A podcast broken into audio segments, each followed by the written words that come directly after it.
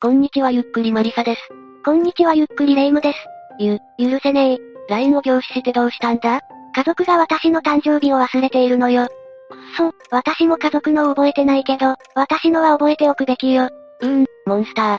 まあ、冗談めかして文句言えるぐらいならばいいじゃないか。行き着くところまで行った家族、血族というのはとんでもないことをしでかす。後に事件を起こすことになる、竹内恵美は、1991年4月に竹内家の長女として誕生した。彼女の後に次女。ついで弟の竹内涼さんが生まれる。さらにその後に三女が誕生して、4人兄弟を合わせた6人家族だった。女3人、男1人。時代錯誤な言い方だとかしましい家庭というやつかしら？竹内家は決して明るくなかった。実は竹内恵美らの母親が、兄弟たちが幼いうちから、様々な虐待を行っていたんだ。これらの体罰は様々な理由をもって行われた。また兄弟らの中でも特に、唯一の男である梁さんに対して、特に激しい虐待が加えられていたようだ。後に梁さんの交際相手によると、梁さんは母親のことをあの人と呼んでよそよそしい態度であり、母親は食事を作ってくれたこともなかった、色々なもので殴られた、と当時の経験を語ったという。この母親の行いは、親族にとっては周知のことであったようで、兄弟たちにとっては叔父にあたる男性も同様の証言を行っている。いや、お父さんは ?4 人兄弟で6人家族なら、お父さんがいるはずでしょ？竹内家の父親は、家族に対して何らかの行動をとることができなかった。父親は2008年に精神疾患を理由に会社を休職し、自宅療養をするようになっていたんだ。収入が減少したため家計が苦しくなる。このことがさらに父親の負担になり、精神状態は回復することはなかった。その結果、父親が自殺未遂を図るなど、家庭は事実上崩壊。子供たちの環境改善は遠い話のようだった。子供たちにとっては信頼できる人がいない状況ということね。体罰を加えてくる母親はまだしも、父親に対してはある程度の信頼、愛情を抱いていたようだ。これは竹内家の両親が2011年に離婚した際、4人兄弟らは一人も母親についていかず、父親と暮らす選択をしたことからもわかる。一方母親によると、この父親は子供を虐待することはなかったが、一方で子育てに関心を示すこともなかったらしい。子供たちを抱くこともなければ名前を呼ぶことすらなく、家族と話もせず、もっぱら一人部屋に閉じこもっていたとのことだ。母親と比べると、体罰を加えられないだけでもマシよね。だがそんな父親も2014年に、自宅で心筋梗塞による突然死をしている。この時は子供たちは母親に連絡することなく、自分たちだけで葬儀を取り行った。関係の薄い不死関係にも見えるが、この時長男である梁さんなどは父の死について悲観的な投稿をしている。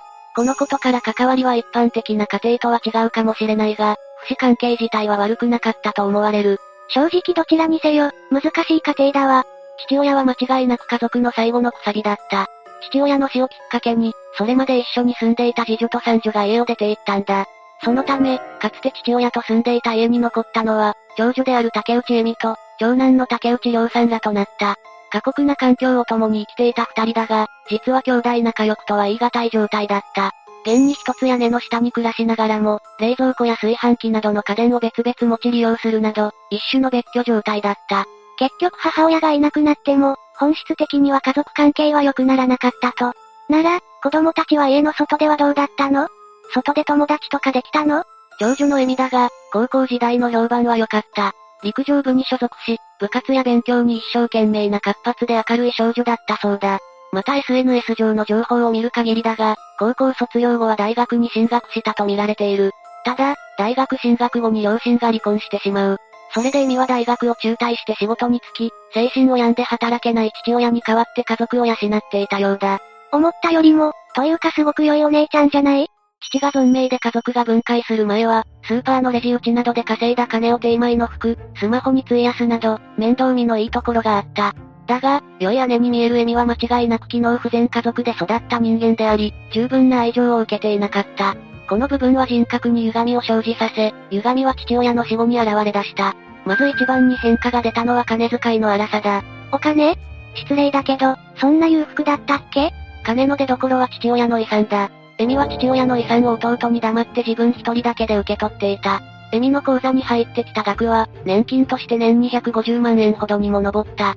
このことは長らく弟、両さんには伏せられていた。彼が真実を知ることになるのは、父の死から2年も後のことだ。そして、エミはそうやっていた金で、今までの鬱憤を晴らすかのように散財を始めた。バレエ、ドラムなど金のかかる習い事を始めたり、衣服など後回しにしていた買い物も存分に行ったそうだ。この散財は相当なもので、遺産を独り占めにしても足が出てしまうことがあった。兄弟は生活費を折半する決まりだったが、これが支払えず、両さんから生活費を借りることもあったほどだ。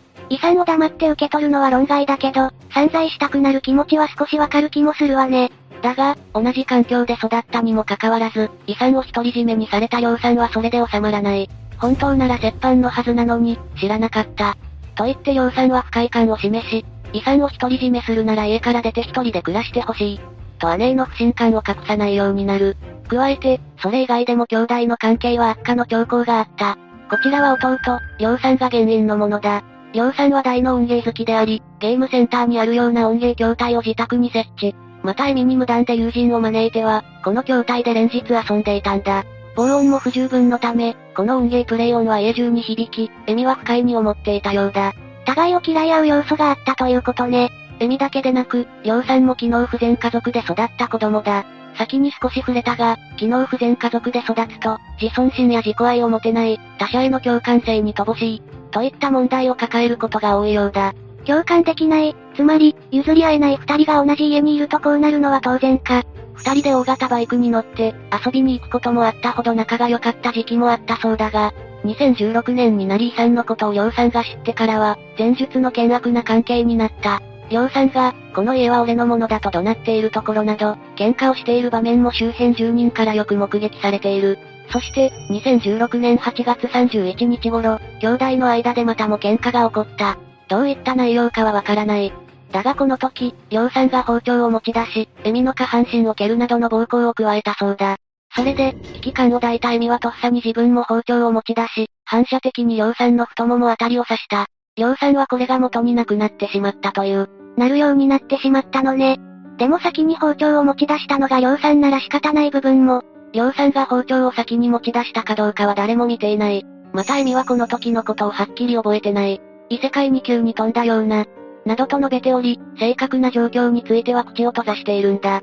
それにエミは事件当日に、ハンマー、軍手、ゴミ袋などを購入して、事件の隠蔽に動いていた節がある。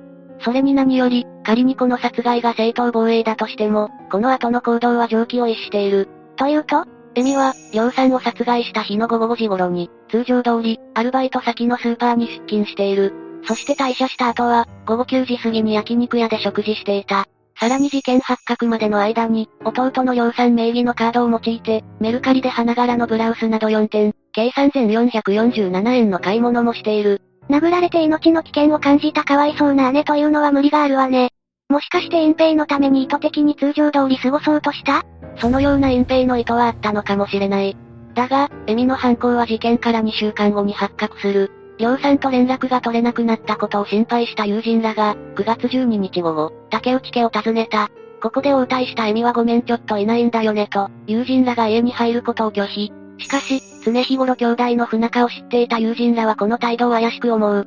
それで、自分たちの目で確かめたい。部屋を見せてほしい。と食い下がった。だが、エミはお腹の病気で部屋に匂いがしているので入れられない。などと言って、家に入れることを堅くなに拒んだ。そのような問答がしばらく続いたが、エミはバイトの時間があるからと言って、玄関を閉ざした。その拒絶に量産の友人らは、拭いきれぬ不信感を覚える。それで警察に110番通報を行った。量産よりの立場の人間だから、基本的にエミのことをよく思ってないわよね。彼らは監禁でもされているんじゃないか、と考えたのかもしれないわ。通報後、駆けつけた警察官は友人たちの想像以上のものを見た。それはパーツごとにバラバラに切断され、ビニール袋に入れられた遺体だった。内臓はすでに破棄された後で、大部分の遺体もゴミとして処理済み、残った部分も冷蔵庫に保管されていた。近所のゴミ集積所からも量産の遺体の一部が発見されており、犯行後に証拠隠滅を図ったと推測された。は？だが遺体発見後は言い逃れできず、エミは殺人、遺体損壊などで逮捕された。いや、聞き流しちゃったけど、これ事件日に買ったハンマーで分解しているのなら、全部計画犯罪じゃないの。覚えてないとか、異世界だかなんだか知らないけれど、懲役10年は普通に超えるわよ。いや、裁判は大いに揉めた。初公判は事件から2年後の、2018年2月、千葉地裁にて開かれたが、竹内恵美は弁護士を通して一貫し殺意のない正当防衛を主張した。さらにエミは後半中は前述の覚えていないの一点張りで、事件の詳細を何も語らなかった。せめて何か喋ってくれたら、動機や状況が把握できるのに。このエミの正当防衛に対し、検察側はエミが大きな怪我がなかったことを指摘。また養蚕の救命行為をしなかったことから、むしろ明確な殺人とした。それらをもって懲役18年を求刑したんだ。そうよね。そのあたりはなぜという疑問が尽きないわよね。だが、第一審で下った判決は懲役10年。え？バラバラ殺人の割に軽くない？明確な殺意があったかどうか、それを証明することができなかったんだ。バラバラ殺人であっても、それぐらいで済んでしまうのか。だが、エミはこの判決に不服として控訴する。控訴審ではさらに、犯行直前に量産から暴行を受けたことが認められた。これで事件は過剰防衛の末起こったものとし、さらに懲役7年に減刑されたんだ。量産の遺体は損壊しているから、本当にエミの言う通り偶然刺さったかはわからない。でもエミは生きているから量産からの暴行は証明できる。こんなの、もうどうしようもないじゃないの。ちなみにエミはこの懲役7年判決にも不服で、無罪判決を勝ち取ろうと上告した。この上告は棄却されているので、懲役7年で刑が確定している。一旦事件としては異常だ。兄弟間で起こった争いだし、事件前までは正直どっちもどっちみたいに考えていたわ。でも弟バラバラにして、焼肉食って、2週間でちょっとずつ息した人が7年で済むのはさすがに怖いわよ。そのあたりは非常に恐ろしいが、世論的にはどっちもどっちという意見が多い。いやむしろ、エミに同情的な意見の方が多いかもしれない。この大元にあるのは、遺産を独り占めにしたという話や、金遣いの荒さが報道されなかったこと。もう一つは、単純にエミのルックスが良いことが原因と見られている。殺人を犯した人物にファンがつくのはいつものことだけど、現状、エミは弟を殺害したことを反省死刑に服している。上告が棄却され刑が確定した以上は、更生することを祈るばかりだ。最後になりますが被害に遭われた方に哀悼の意を表します。最後までご視聴ありがとうございました。